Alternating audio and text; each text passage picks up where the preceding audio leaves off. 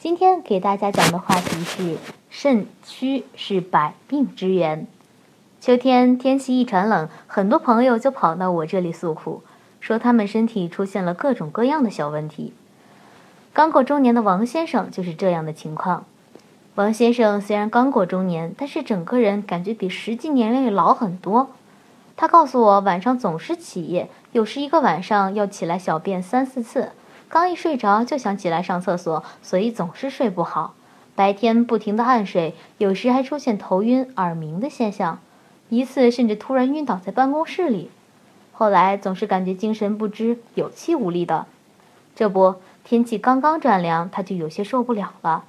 把自己裹着像个粽子。本来就胖的他，让自己更加不方便了。但是到了晚上，又感觉手脚冰凉，一个晚上也睡不暖和。根据王先生畏寒焦冷、夜尿频多、头晕耳鸣的症状，我断定他的情况是肾功能虚损所导致的一种现象或症候群，也就是肾虚。这些症状除了在中老年人群中出现的较多，另外除了王先生出现的症状，还可能会心悸气短、情绪低落不振、食少便汤、便秘等症状，这些给生活、工作、心理、精神都带来了诸多影响。而肾虚呢，是指人体内脏功能失调，随着人体的衰老，体质渐弱，到了多病之秋，肾中之精气不足，将水谷精微等输送到全身各处，从而使人感觉性能击退，大脑思维不再灵活，肠道机能不能正常运转，最终出现自我感觉乏力、头身困虫、夜尿频数、失眠多梦、男子阳痿不举、女子宫冷不孕等肾虚症状。这些都属肾中精气不足的范畴。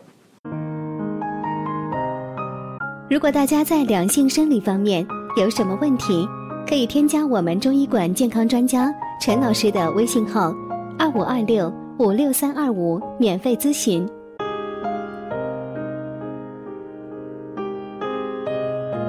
另外，从广义上讲，肾虚还包括了各类肾脏疾病。当然，如果对这期节目有疑问的，或是有男性健康问题的，可以关注小妹的朋友圈 n 八三八三五，咨询相关问题。咱们接着往下讲，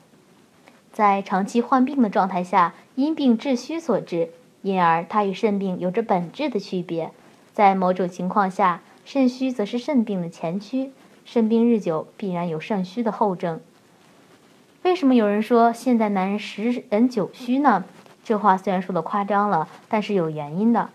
除了父母在体弱多病、精血亏虚时怀孕，或者酒后房事怀孕，或年过五十精力大减时怀孕，或早婚时怀孕，或生育过多、精血过度耗损时怀孕，或腹深期中养失调、胎气不足等肾的精气亏虚方面的先天因素，后天不良生活的方式是导致现今男人肾虚的根本原因。首先，劳郁伤精。无论是高层领导还是普通工人，无论是业务骨干还是青年学生，无论是退休了的老年人还是背着沉重书包的中学生，所受到的身心压力之重，已让他们身心俱疲，精力不济了。我曾在张报纸上看到一张片，有个工人目无光，精力疲竭，让我心灵震撼。这种现象出现的原因，从中医的角度来讲，属于过劳，非常的损耗元气。要知道，肾精是一切脑力劳动和体力劳动的动力源泉，从而过度劳累，终将导致肾精亏虚。因为过度劳累而提前老化，有的甚至大发脾气，撒手不干了。最后，防劳伤肾，中医历来重视劳过度对肾的影响。防劳过度可直接耗气伤精，长期纵欲之后，肾阳因肾精流失，肾的。能量库动用过度，出现亏损而导致肾虚，使男性同胞出现精神萎靡、腰腿酸痛等症候。好了，今天的话题就到此结束了，感谢大家的收听，我是菲菲，我们下期再见。